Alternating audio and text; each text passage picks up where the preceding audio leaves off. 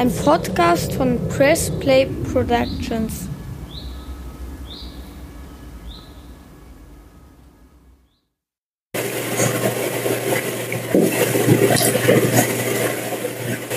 Ich möchte, dass der Terror zu Ihnen kommt.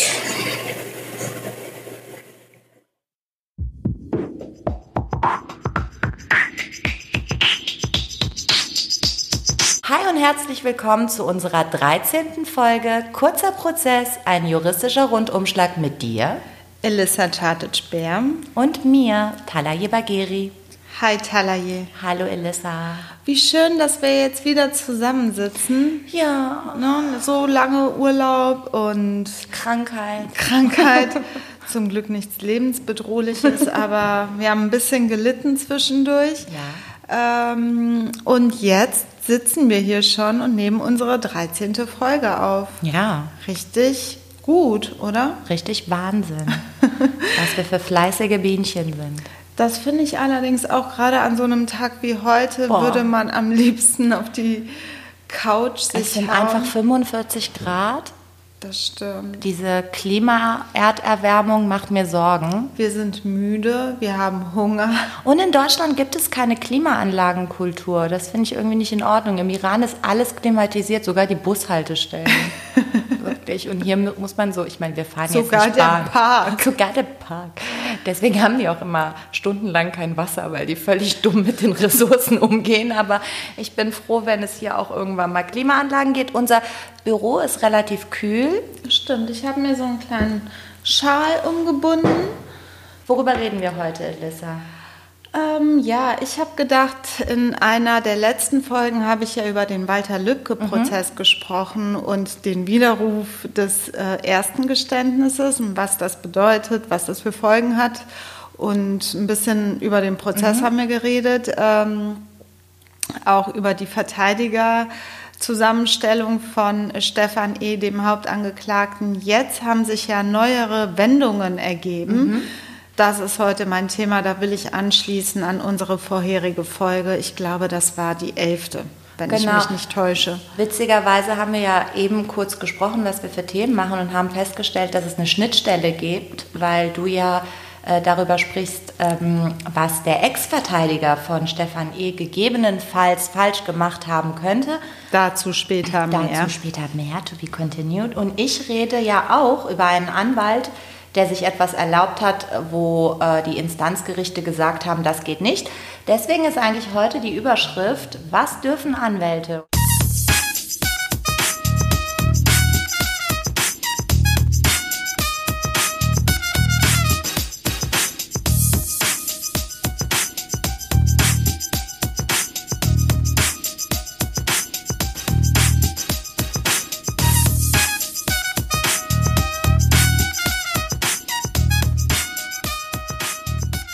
Bei mir wird es jetzt ein bisschen ernsthafter, weil ich jetzt zur Fortsetzung des Walter Lübcke-Prozesses äh, zu erzählen habe. Der interessiert mich natürlich total. Klar. Äh, nicht nur, weil es Strafrecht ist, sondern weil es auch ein wichtiger Prozess ist, weil etwas sehr Schlimmes passiert ist. Und ähm, hier wieder ein Teil von rechtem Terror ja publik wird, öffentlich verhandelt wird und einfach auch Thema ist in der Gesellschaft Ja. und dient einfach dazu, umso mehr rechte Gewalt zu vermeiden und zu bekämpfen. Also äh, Stefan E. ließ sich ja zu Beginn des Prozesses von einem Verteidiger aus der rechten Szene verteidigen. Da wurde das Mandatsverhältnis aber beendet. Das Vertrauensverhältnis war wohl unwiderruflich zerrüttet. Warum und wieso, das hatte ich schon in, der, in einer der letzten Folgen besprochen. Dann kam äh, ein weiterer Wahlverteidiger, Pflichtverteidiger dazu, für den sich aber Stefan E. entschieden hat. Das ist ein Kollege aus Köln. Dann noch ein weiterer Verteidiger, einer aus Dresden, auch ein äh, Typ aus der rechten Szene, ähm, über den jetzt auch ein bisschen geschrieben wird. Zunächst haben die zusammen Stefan E. verteidigt.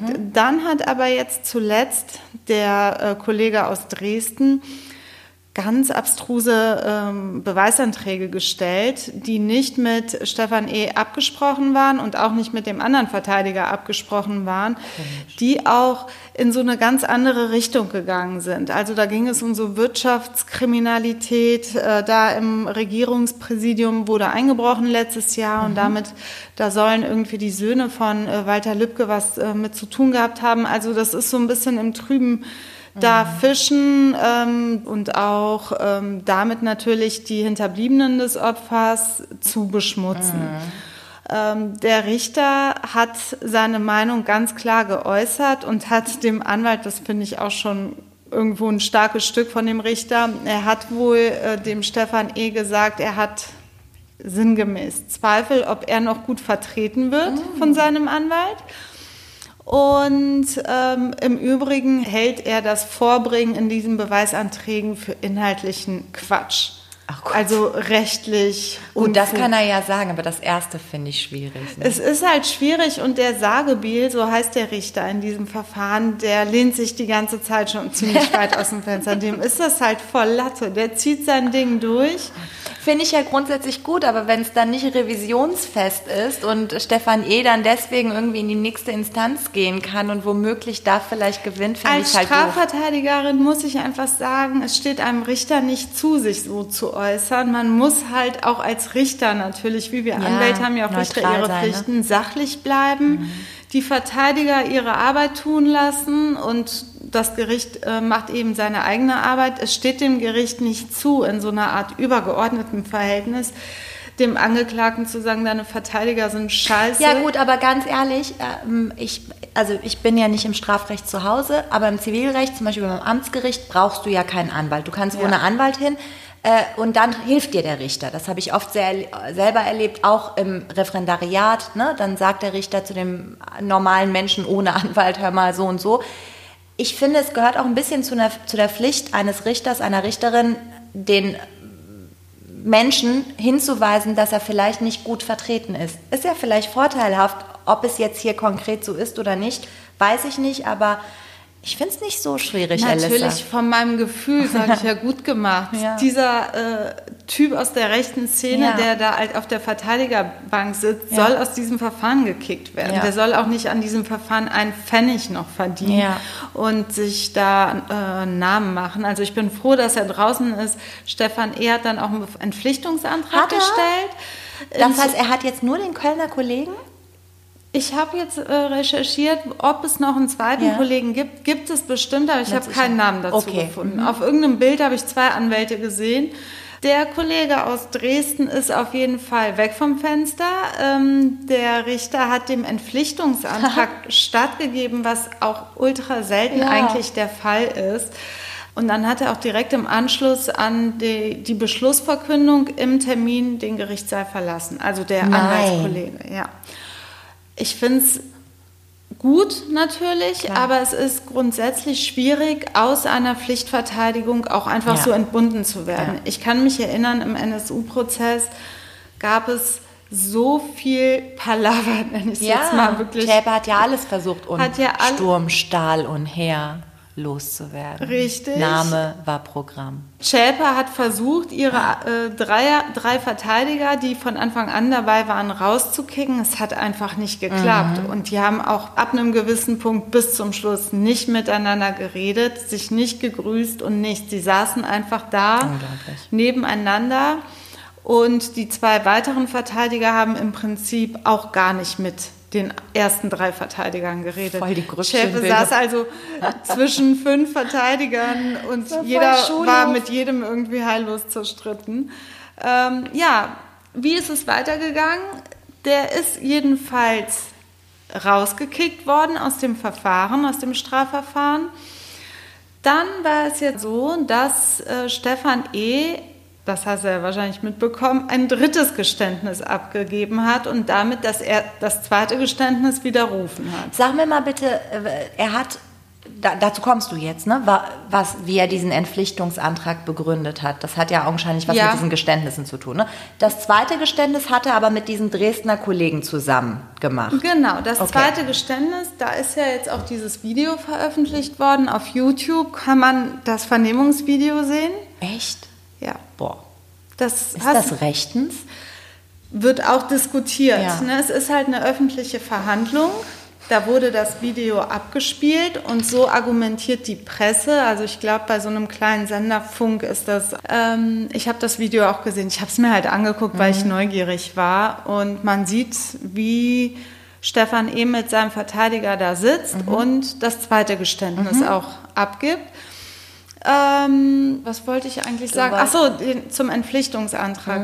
Der wurde nicht damit begründet, dass ähm, sein Anwalt ihn zu einem Geständnis gezwungen hätte oder so.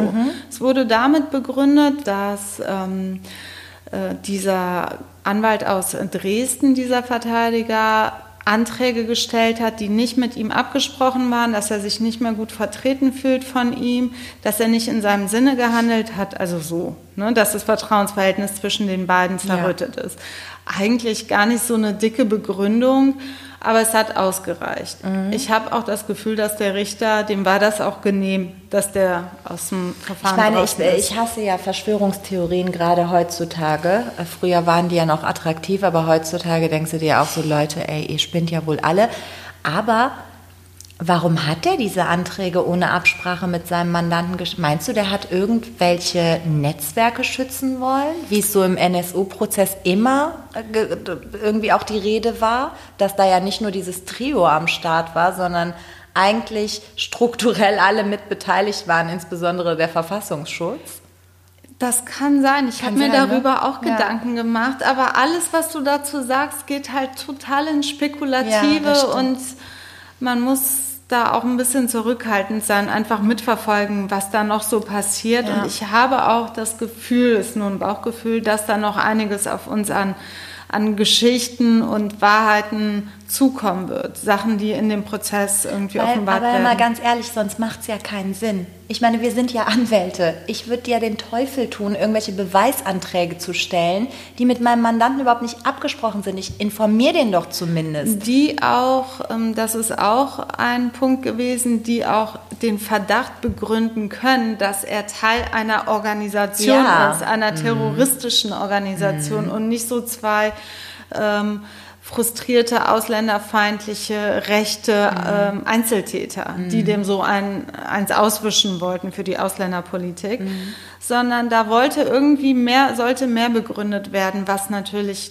kontra Stefan E. ging. Ja.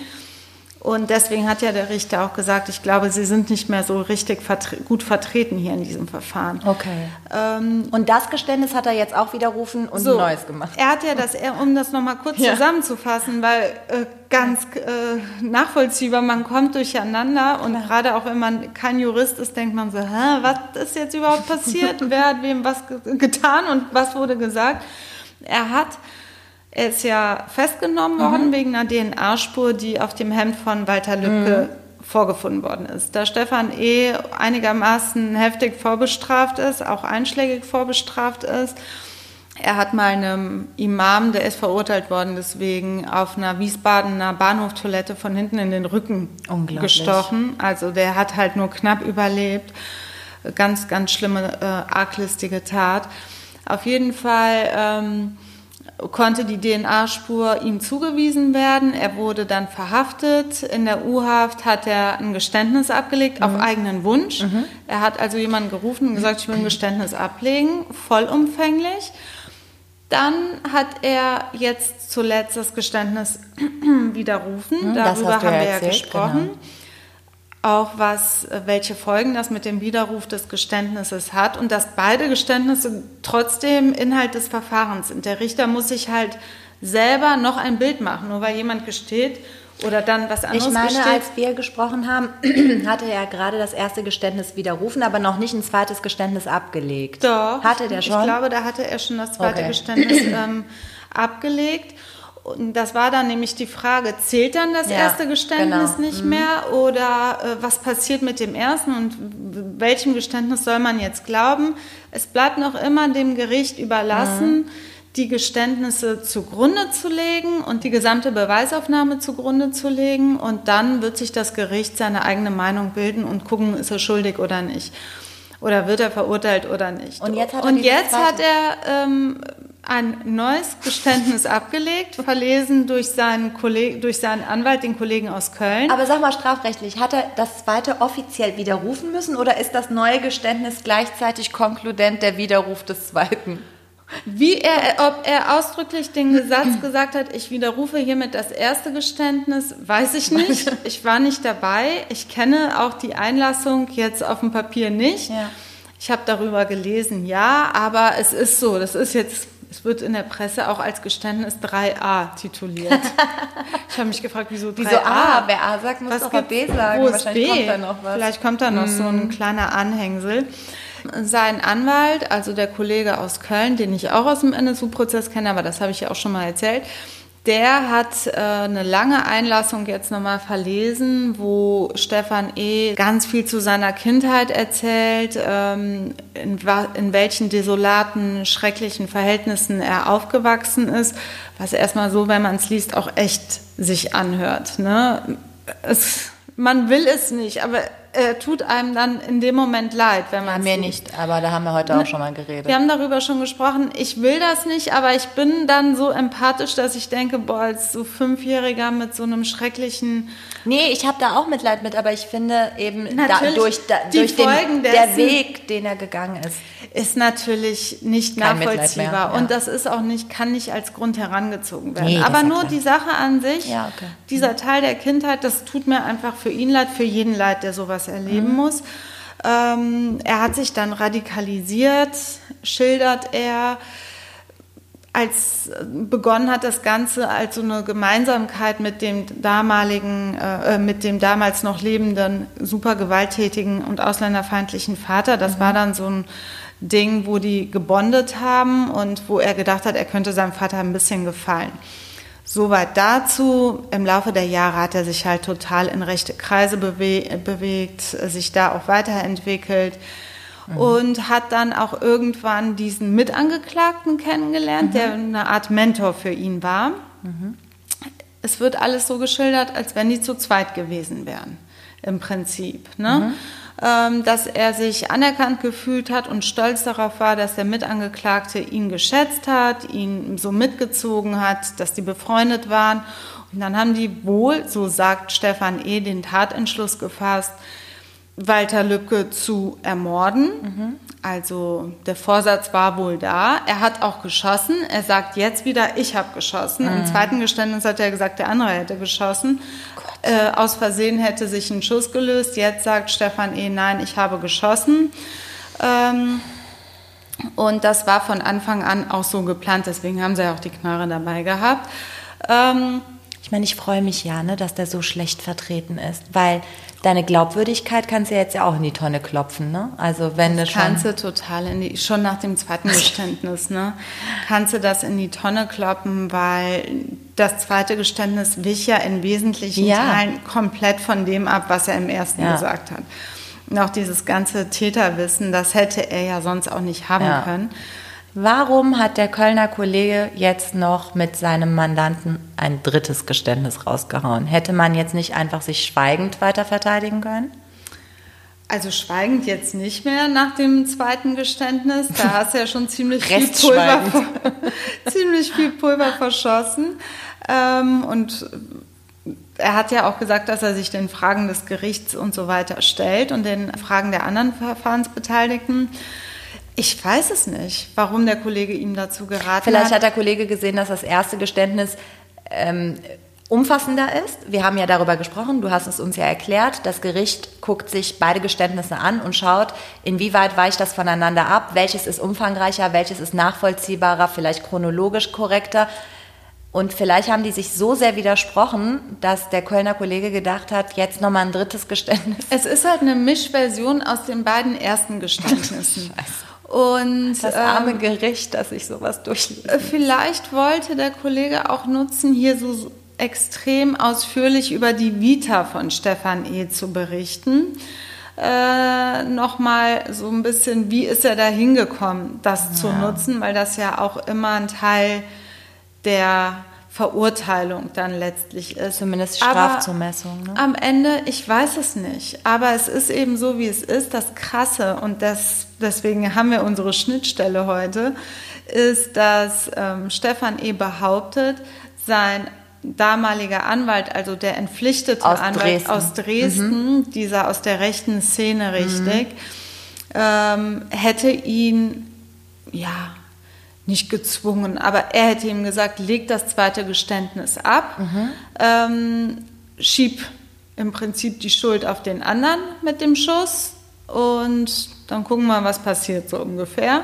Er wollte das wohl gar nicht, sondern er wurde von seinem äh, Anwalt aus Dresden äh, dahingehend beraten, das zu tun. Ich sage das jetzt mal alles total vorsichtig mhm. und äh, so ein bisschen. Also dem rechten Kollegen glaube ich auch nichts. Der hat es, glaube ich, auch faustdick hinter den Ohren. Ich hasse ihn, aber Stefan E. will ich auch nichts glauben. Es ist halt schwierig und wie willst du das auch nachweisen? Ja. Wenn das nachgewiesen werden kann, dann hat der Kollege aus Dresden ein echtes Problem, weil das ist Strafvereitelung. Das ist Strafvereitelung, das darf der Verteidiger nicht, der darf nicht und es gibt tatsächlich. Ist ja auch eine Anleitung zum Lügen, ist ja eine richtige Anstiftung. Es ist nicht nur standesrechtlich. Äh, ja, sondern auch rechtswidrig, also ne, verstößt nicht nur gegen Standesrecht, sondern ist eben auch ganz konkret strafrechtlich relevant.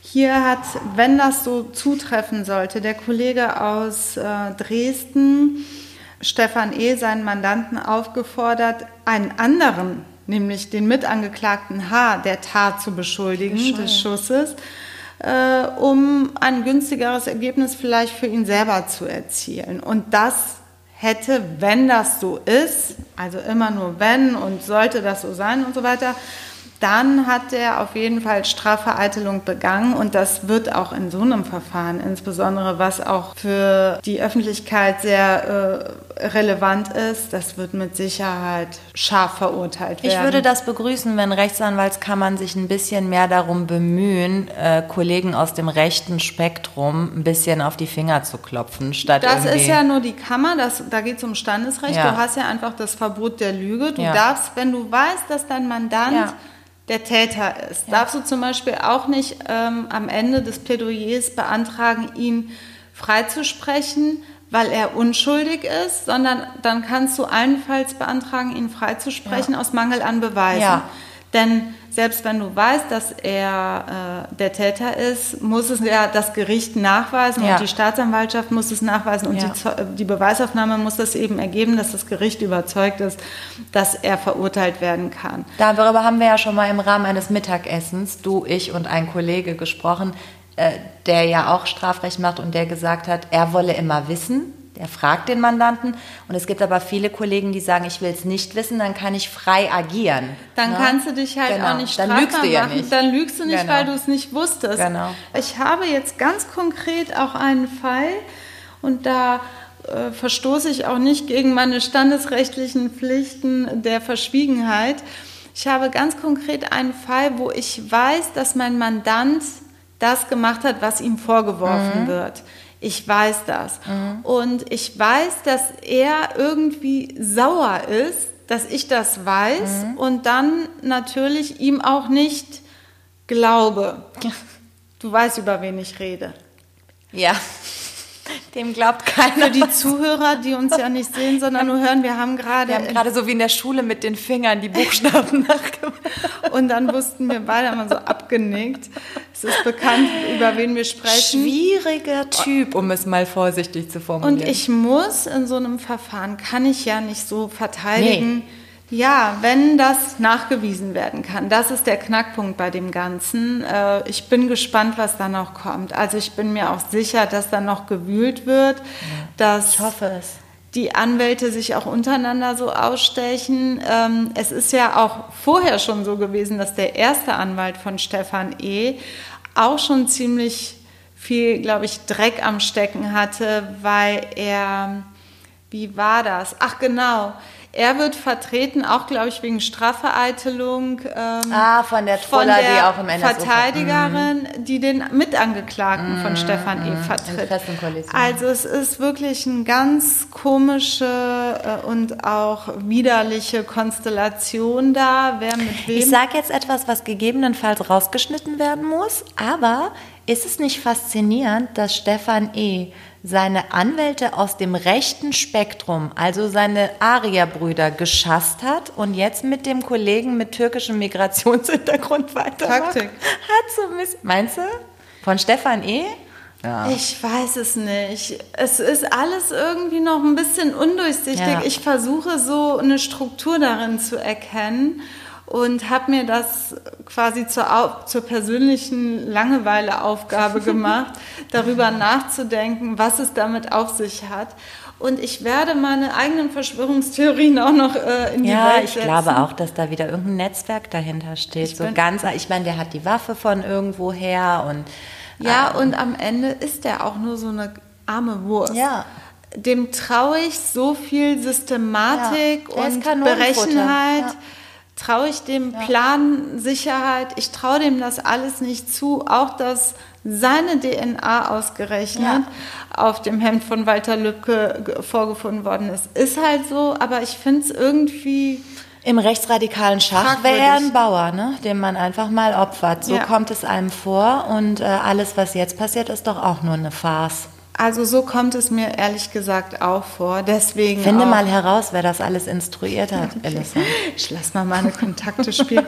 In der Auf jeden. Fall, was ich äh, in, in dem Zusammenhang, und dann kann ich ja aber nur, damit das jetzt nicht untergeht, ähm, wo ich ja eben auch erzählt habe, dass er lange und ausgiebig über seine schwere Kindheit Mhm. und so erzählt hat. Da hat, haben sich die Anwälte oder der Anwalt der Familie, der Angehörigen von Walter Lübcke ähm, auch zu Wort gemeldet und der Pressesprecher ist natürlich eine Zumutung für die Hinterbliebenen des Opfers. Denn es wird wie so oft in solchen Fällen eine Opferverschiebung Ja, vorgenommen. Ne? Klar, der Täter hat seine eigene Geschichte und zwar jeder letztlich. Ja. Ob das jetzt, äh, weiß ich nicht, eine schwere Kindheit, Missbrauch in der Kindheit, Ja. damit argumentiert fast jeder Täter. Klar. Und es ist auch zu Recht so, es ist ein Teil der ganzen Geschichte. Die Kindheit, es ist eine sehr prägende Zeit.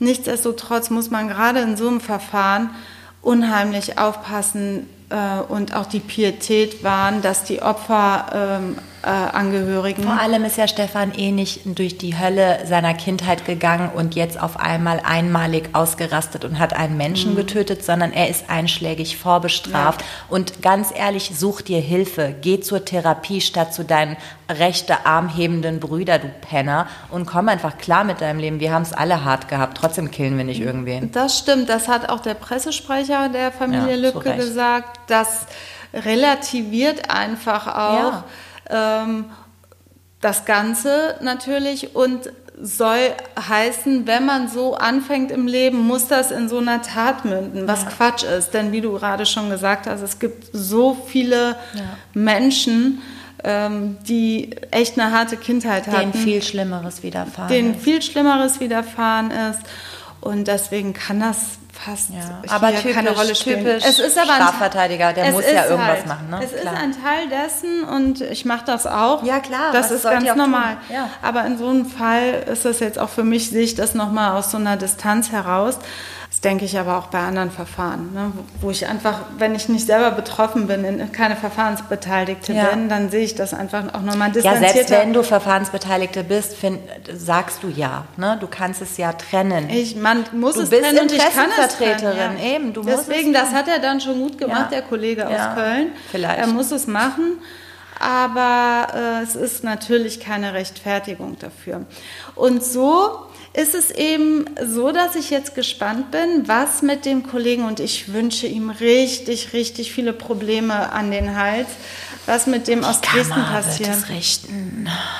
Die Kammer, es hängt, hängt uns doch immer im Nacken. Hoffentlich werden die aktiv in Dresden. Ja, oder, äh, Oder das Gericht. Oder das Gericht wird von Amts wegen Strafanzeige erstatten, weil, das fand ich auch pikant, als der Stefan E. in der Verhandlung gesagt hat, sein damalig, also sein jetzt vor kurzem noch Anwalt aus Dresden hätte ihm dazu geraten zu dem zweiten Geständnis, ja. hat der Vorsitzende Richter wohl nur gesagt, interessant.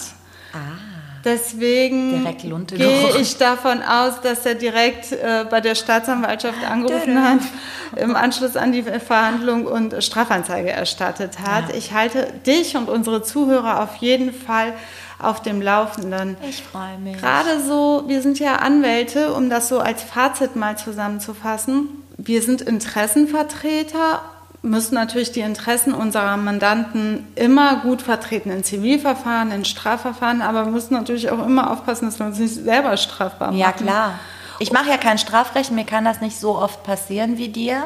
Ähm, aber ja, auch ich, wenn, ne, wenn der Mandant sagt, er hat das Darlehen bekommen und dann aber von mir verlangt, dass ich vor Gericht sage, er habe es nicht bekommen, mhm. das ist auch so ein Fall. Dann musst du dann ganz klar sagen, nee, tut mir leid. Also ab dem Moment, wo du es mir erzählt hast, kann ich jetzt nicht mehr lügen.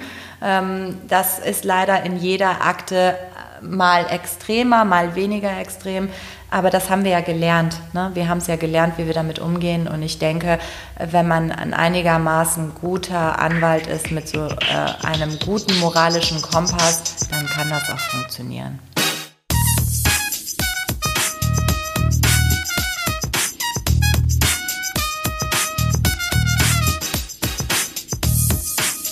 Es geht um einen Anwalt, mit dem ich irgendwie mitfühle, ähm, der jemanden beleidigt haben soll, schriftsätzlich. Also ähm, jemanden, einen unbeteiligten Dritten oder auch einen Anwalt? Nein, nein, einen Dritten, aber nicht unbeteiligt. Also ich äh, schilder vielleicht den Fall. Der Anwalt hat einen Tierschutzverein vertreten und er hatte sich im Rahmen des Mandats ähm, da ging es ums Tierschutzgesetz und etwaige Sanktionen, die irgendwelchen Leuten auferlegt werden sollten. Hat er sich über langsame Bearbeitungszeiten beschwert des Veterinär- und Lebensmittelüberwachungsamtes. Ja, also das war so mehr oder minder die Gegenseite bzw. beteiligte Dritte. Und er hat sich über die langsamen Bearbeitungszeiten und die unglaubliche materielle Unkenntnis beschwert. Ja, also, also, rechtliche Unkenntnis. Rechtliche Unkenntnis, materielles Recht. Also augenscheinlich war diesem Amt das Tierschutzgesetz scheinbar nicht bekannt, so richtig. Wir kennen das. Es ist wirklich schwierig äh, mit Anwälten der Gegenseite oder auch teilweise schon erlebt vor Gericht, wenn du merkst, der Richter, die Richterin hat jetzt nicht wirklich so ganz viel Peil von der Materie, was ja verständlich ist. Wir müssen uns ja immer vertieft in alles hineinarbeiten. Das kann leider auch umgekehrte Fall sein. Das kann auch dass, dass Richter denken, oh Gott, der Anwalt das hat null Peil von der das Materie. Stimmt. Das, überhaupt Juristen, ne? Ja. wenn du jetzt nicht gerade äh, totale Routine in dem Rechtsgebiet hast. Aber es hier ist halt auch schwierig. Ne? Genau. Aber hier ähm, hat er sich halt sehr echauffiert und hat eben geschrieben, hat eine Dienstaufsichtsbeschwerde erhoben gegen den zuständigen Abteilungsleiter dieses Veterinär- und Lebensmittelüberwachungsamtes. Und darin hat er unter anderem festgehalten, dieses weitere Verhalten des Herrn H., so hieß der Abteilungsleiter, besonders bereits unter dem Vorverhalten der Behörde in der Sache mit einem absolut ungenügenden Arbeiten sehen wir mittlerweile nur noch als offenbar persönlich bösartig, hinterhältig, amtsmissbräuchlich und insgesamt asozial uns gegenüber an. Das hat er geschrieben über den Abteilungsleiter. Mhm. Ne? Ähm, also das Wort asozial viel asozial viel, persönlich bösartig, hinterhältig, amtsmissbräuchlich. Da ist nicht nur das asozial schwierig. Trotzdem, als ich, ich greife mal vor, als ich das erstmalig gelesen habe, habe ich gedacht, ja, ja und? Also da könnte ich jetzt hier auf dem Tisch vier Akten aufmachen und es wäre definitiv alles schlimmer. Nicht nur das, was ich schreibe, sondern das, was mir auch von der Gegenseite geschrieben wird. Aber hier war es so, dass dieser Abteilungsleiter das gar nicht so toll fand. Der war nicht amused und ist gegen den Anwalt vorgegangen. Wegen Beleidigung, normiert in Paragraph 185 Hat er StGB. Strafanzeige gestellt? Genau, Antrag ist ein Antragsdelikt. Und ähm, daraufhin wurde der Anwalt vom Amtsgericht Viersen, das ist hier bei uns in NRW, ne? Ja, ist nicht so weit. Bei Essen, glaube ich. ja, noch an der holländischen Grenze ist Ah, das. okay. Äh, wurde vom Amtsgericht Viersen wegen Beleidigung zu einer Geldstrafe von 15 Tagessätzen zu je 100 Euro verurteilt.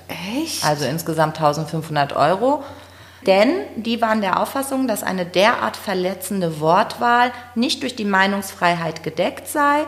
Dem Anwalt sei es hier nicht um die Sache selbst gegangen und damit auch nicht ähm, um den Kampf um das Recht. Das wird immer wieder genannt in diesem Kontext, wenn Anwälte irgendwelche Leute beleidigen. Kampf um das Recht. Mhm. Sondern er habe lediglich seinen Ärger über das Verwaltungsverfahren kundtun und den Abteilungsleiter diffamieren wollen. Aber was ist denn da mit dem Sachzusammenhang? Genau das. Die haben gesagt, und das ist jetzt das, worüber ich reden will, weil wir das ja die Zuhörer wissen das nicht, weil es, äh, wir haben ja ungefähr 500.000 Folgen aufgenommen, die nie on air gegangen sind, weil wir uns ausgetobt haben. Und weil viele Piepser drin waren, haben wir gedacht, okay, geht nicht on air. Und wir haben ja ein paar Mal, du da und ich, über Kühners gesprochen. Eine, eine Paradefolge dazu, ja. die Kühners Drecks Piep, Piep Folge. Genau. genau. Ähm, da haben wir natürlich ausgiebig das Thema schon besprochen. Genau, da Aber das ja, wissen natürlich jetzt Das wissen die, die Leute nicht. Es gibt da auch einen Zusammenschnitt des Produzenten, 30 Sekunden lang nur dieses eine Wort in verschiedenen Situationen. Remix quasi. ähm, ja, da haben wir drüber gesprochen. Und ich finde, ähm, heutzutage, du musst ja nur irgendwie Facebook, Twitter, Instagram, irgendwas aufmachen ähm, und du siehst eigentlich so viele Äußerungen, wo du sagst, wie kann das sein? Wie kann das alles so stehen bleiben? Haben wir uns ja damals bei Künast auch gefragt. Und äh, deswegen will ich einmal kurz erzählen, äh, wo fängt Meinungsfreiheit an, wo fängt Meinungsfreiheit auf und was ist überhaupt eine Beleidigung und was dürfen wir Anwälte Spoiler, wir dürfen ziemlich viel. Also, ähm, worum es hier ging, ähm, der Anwalt ist dann gegen dieses amtsgerichtliche Urteil, ist er in Berufung gegangen. Die Berufung wurde als unzulässig verworfen, weil sie offensichtlich unbegründet sei. Das Landgericht Mönchengladbach hat gesagt, also man kann ja ohne längere Prüfung ganz klar erkennen, dass das eher verletzend ist, was da passiert ist. Und was hat der Anwalt gemacht? Wir würden es alle tun, ist zum Bundesverfassungsgericht. Mhm. Und das Bundesverfassungsgericht hat gesagt, Leute, Amtsgericht Viersen, Landgericht Mönchengladbach, ich bin es leid, also wir sind es leid. Warum checkt ihr es nicht? Das ist keine Beleidigung, also so ist es zumindest nicht machbar. Das Bundesverfassungsgericht hat nicht gesagt, dass es keine Beleidigung mhm. ist, aber es hat gesagt, die Urteile und der Beschluss des Landgerichts Mönchengladbach werden aufgehoben weil hier eine Abwägung nicht erfolgt ist zwischen Meinungsfreiheit und Persönlichkeitsrecht. Mhm. Immer muss diese Abwägung erfolgen, außer es liegen drei Fälle vor. Wenn diese drei Fälle vorliegen, muss man nicht abwägen, sondern dann ist es ganz klar eine Beleidigung und strafbar. Erster Fall ist Schmähung, also Schmähkritik. Mhm. Ähm, was ist eine Schmähkritik? Wenn es überhaupt nicht mehr um die Auseinandersetzung mit der Sache geht, sondern nur noch, dass die Diffamierung der Person im Vordergrund steht, also losgelöst von allem nenne ich irgendwen Hurensohn, dann ist das eine Schmähkritik. Ähm, auch eine völlig überzogene, unverhältnismäßige sogar, oder sogar ausfällige Kritik macht eine Äußerung noch nicht zur Schmähung, wenn es einen Sachzusammenhang gibt.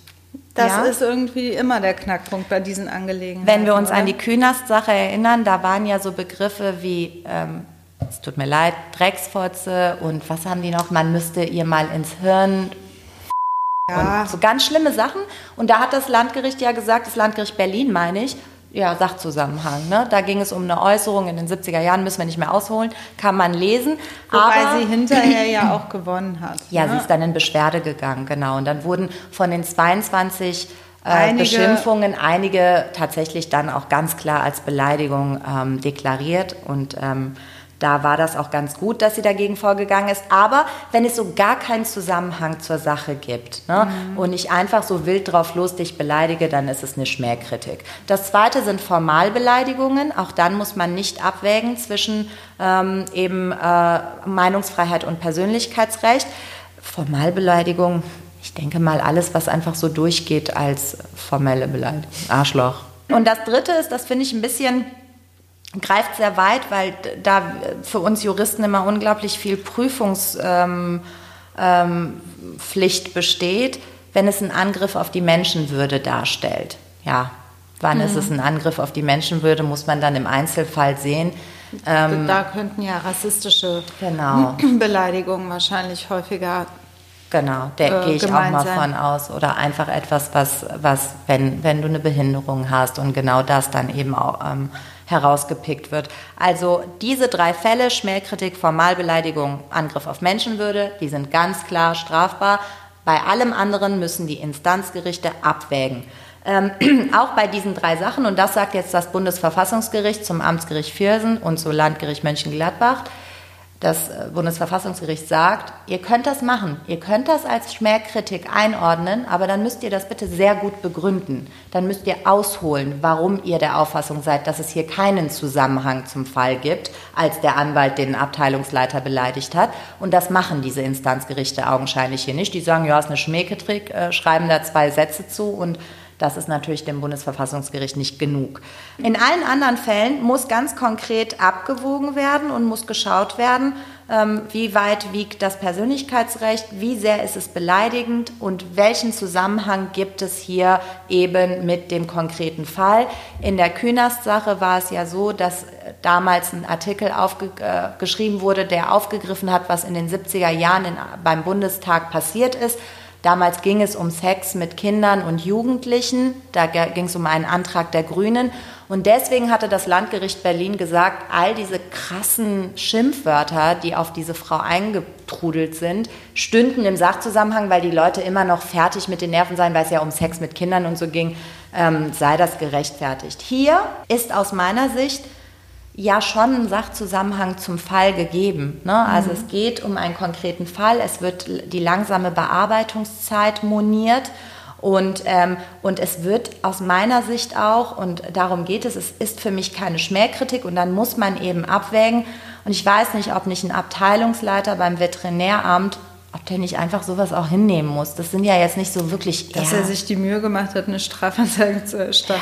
Ja, also persönlich bösartig empfinde ich jetzt nicht als total verletzend oder auch hinterhältig oder hm. ja, asozial, kann man drüber diskutieren. Wie ist es denn dann weitergegangen? Das Bundesverfassungsgericht hat gesagt, Abwägung fand nicht statt. Fand nicht statt. Man muss hier konkret schauen, nicht nur der Wortlaut, sondern es muss eben auch eine Würdigung am konkreten Einzelfall stattfinden, eine Auseinandersetzung mit der der konkreten Situation.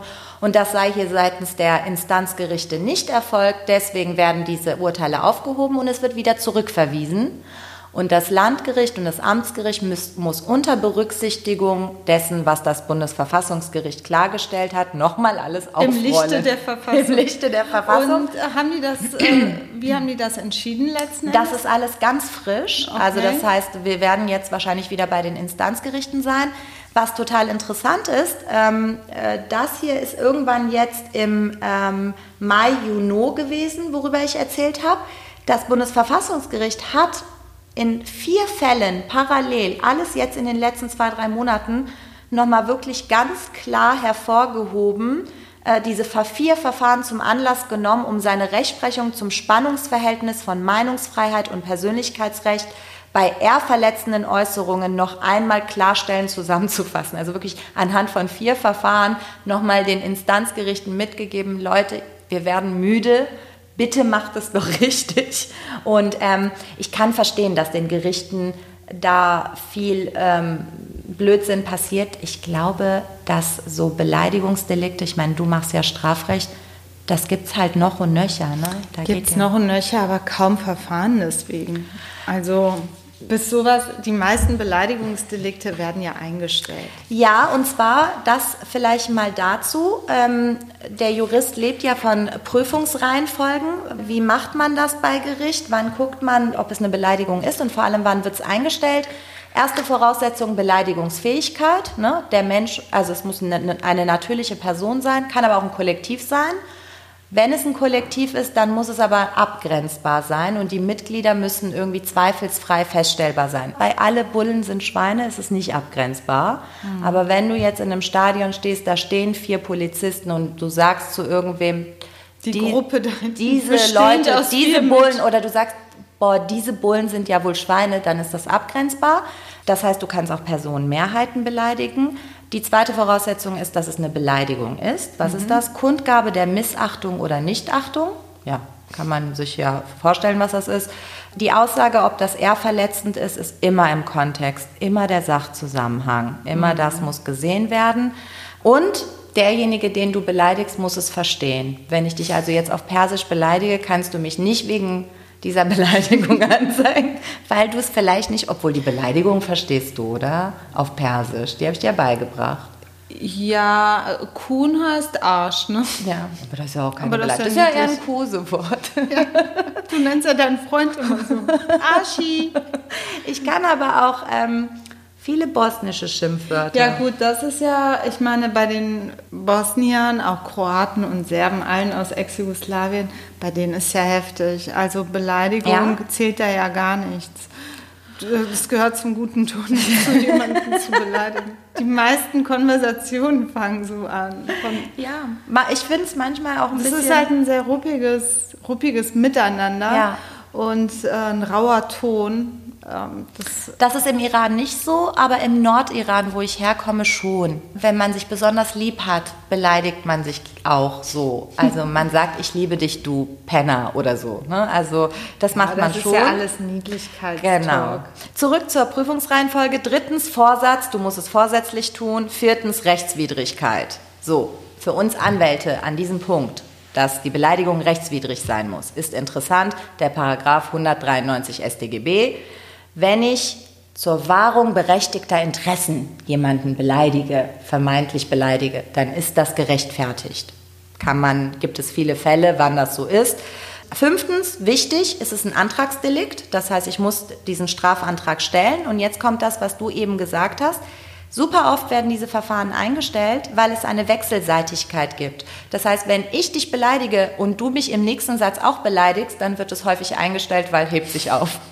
Insofern. Ja, und weißt du, die Gerichte sind so mega überlastet mit jedem, allen möglichen Sachen, äh, dass die dann einzelne Beleidigungen verfolgen, ist sehr abwegig. Ja, und ich finde, wenn es Ein halt, wenn Staatsanwalt, beide der Anklage erhebt, weil der eine A hat B beleidigt im Supermarkt oder sonst wo, ist es Aber passiert du halt so siehst gut wie ja, nie. du siehst ja, dass es super viele Fälle in der Rechtsprechung gibt und ich glaube, im Kontext dessen, was Anwälte dürfen, wird das eben auch oft zu Gericht geführt, weil wenn natürlich ein Anwalt noch mal ein bisschen Ja, heftiger das hat ist. natürlich eine andere Brisanz Genau. und auch eine andere Wichtigkeit. Unter Anwälten, also in der Korrespondenz mit Gerichten unter Anwälten, ist ja auch immer so ein gewisses Höflichkeitsding, Ja. standesrechtlich Ja. schon geboten. Ja. Man hat ja einen Sachlichkeitsgrundsatz, den Absolut. man beachten muss.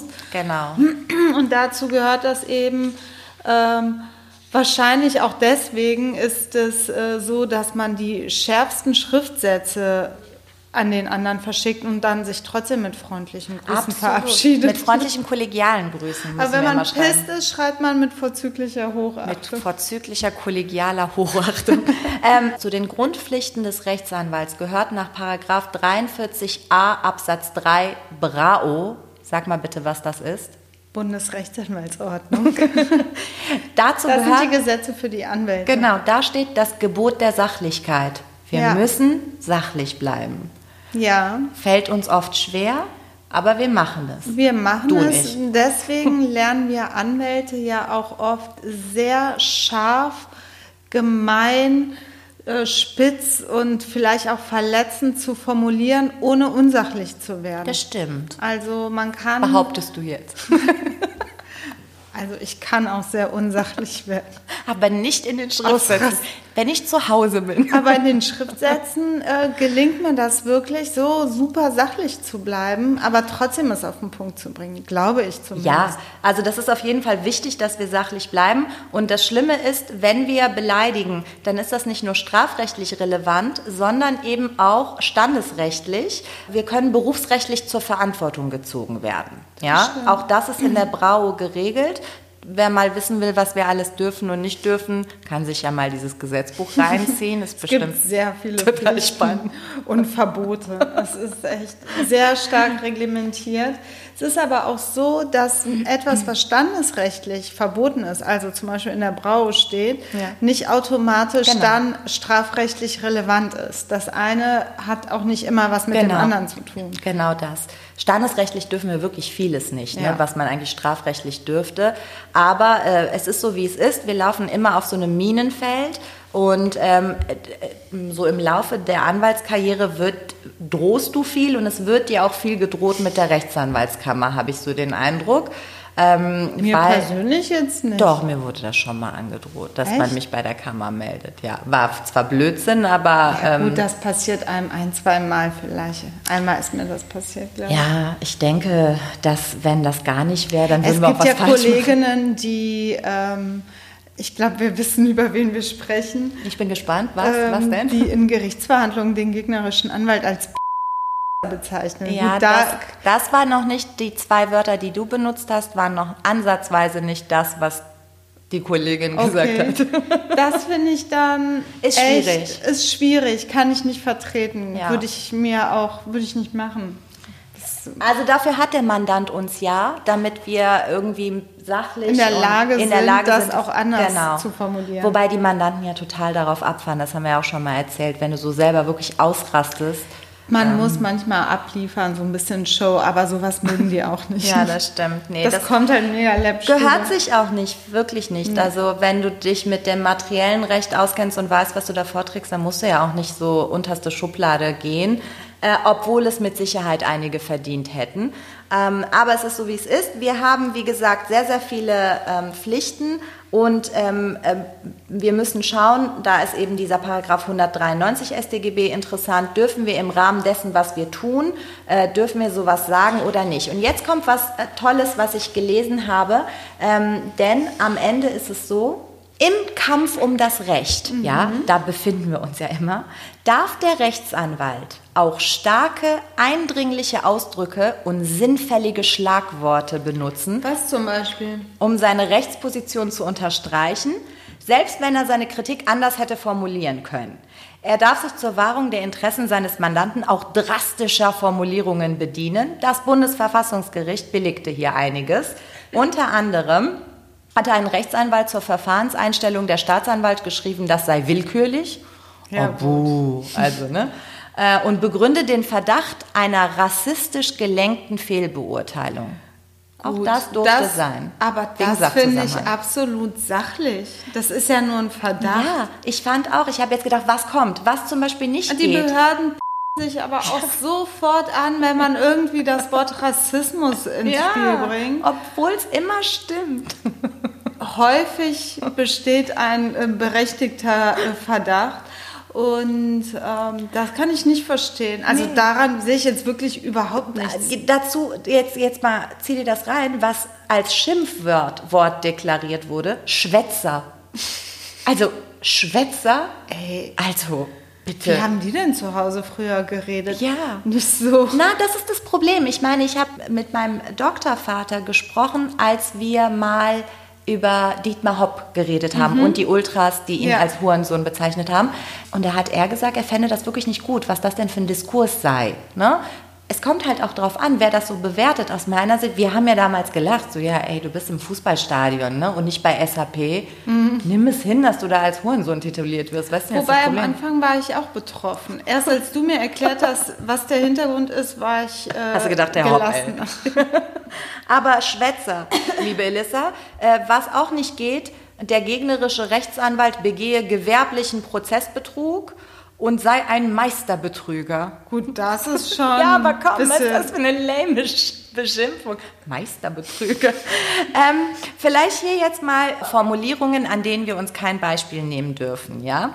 Ähm, anstatt Boshaftigkeiten zu verbreiten und infame Unterstellungen ähm, zu machen, sollte das juristische Handwerk zunächst einmal, soweit hierzu imstande, benutzt werden. Finde ich nicht schlimm, ist aber als schlimm deklariert worden. Echt? Ja, sowas schreibe ich jeden Tag. Also seit unserer heutigen Folge bin ich da auch echt vorsichtig. Was ich interessant fand, ist folgender Satz in einem Schriftsatz. Zu Ihrem Schreiben vom Sohn zu vielten bitte ich um Mitteilung, ob Sie von Sinnen sind. Das ist ja auch lächerlich. Ja, oder? es gehört wirklich einiges an erheblicher Dummheit dazu, kurzerhand den Ansprechpartner auszutauschen. Wahrscheinlich liegt Ihrem Verhalten auch eine Art von Größenwahn zugrunde.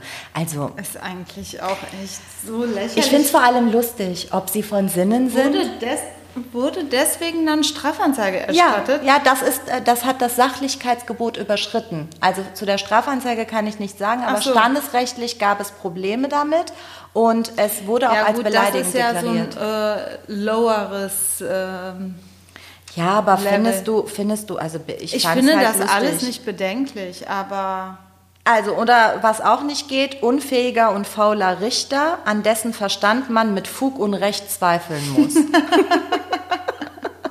Gut, das, immer, das geht nicht, oder? Ähm, was auch nicht geht, haben Sie eigentlich einen Knall? Fragezeichen. Echt? Ja. Also, Elissa, äh, ohne Mist, wir müssen überdenken, was wir so den lieben langen Tag schreiben. ich überlege, ob mir schon mal jemand so was Fieses geschrieben hat. ja, mir schon. Also mir bestimmt auch, aber ich kann mich gerade nicht erinnern. Ja, also und vielleicht noch als letztes, weil man das als Kollege mal Kollegen vielleicht schreibt. Auf Ihren heutigen Zustellversuch von Anwalt zu Anwalt teile ich Ihnen mit, dass ich Sie, zumindest was den Zugang anwaltlicher Schreiben angeht, für einen Lügner und Betrüger halte. Die Zustellung von Anwalt zu Anwalt lehne ich daher im Verhältnis zu Ihnen ab. Lügner und Betrüger halt wahrscheinlich, weil der immer gesagt hat, mir ist das nicht zugegangen und, und der immer mit Einschreiben schicken musste. Also ähm, vielleicht ist klar geworden, wenn es nicht gerade eine Schmähkritik oder eine Formalbeleidigung ist oder auf die Menschenwürde geht, ist immer abzuwägen. Wir Anwälte dürfen schon ziemlich viel strafrechtlich, wenn es denn um den Kampf ums Recht geht, aber standesrechtlich klopft man uns sehr häufig auf die Finger, da müssen wir immer aufpassen. Ich glaube, dass im, im Fortlauf der Zeit viele Begrifflichkeiten ent, entspannter gesehen werden. Ich glaube, dass es in den 80er, 90er und Anfang der 2000er tatsächlich schwieriger war und man da immer ganz klar schnell gesagt hat, Beleidigung. Das wird jetzt im Verlauf der Zeit, habe ich den Eindruck, etwas entspannter. Man kann auch ein bisschen schnippiger und ähm, Es gibt ja auch gerade, also schriftsätzlich gut, das ist das eine, aber wenn man in Verhandlungen ist, Ja. wird man ja auch teilweise, das habe ich jetzt schon wirklich häufiger miterlebt, gerade im Familienrecht,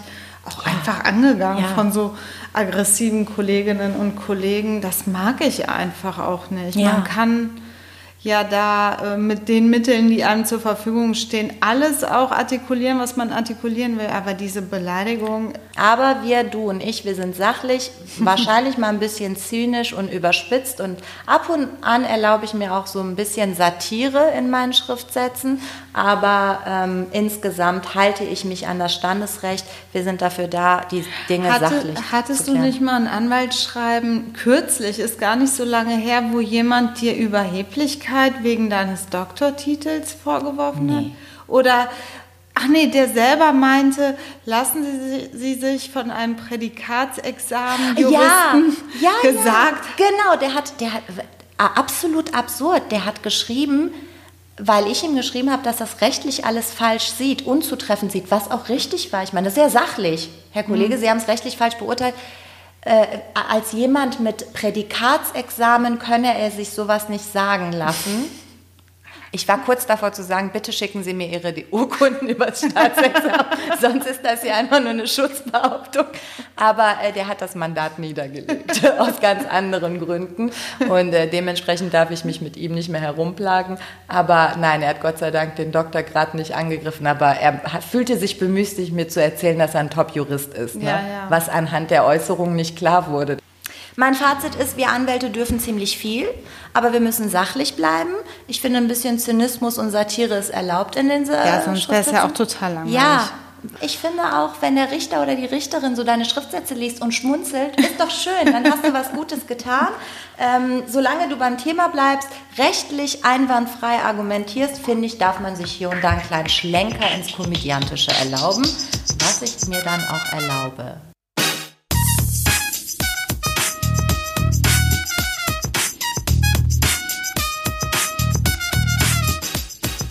Das war kurzer Prozess, ein juristischer Rundumschlag, unsere 13. Folge schon. Und danke fürs Zuhören. Ja, vielen Dank und bis ganz bald. Ciao, Elissa. Ciao. PS, nicht vergessen, folgt uns, hört uns und verbreitet in der ganzen Welt, dass es uns gibt. Yeah.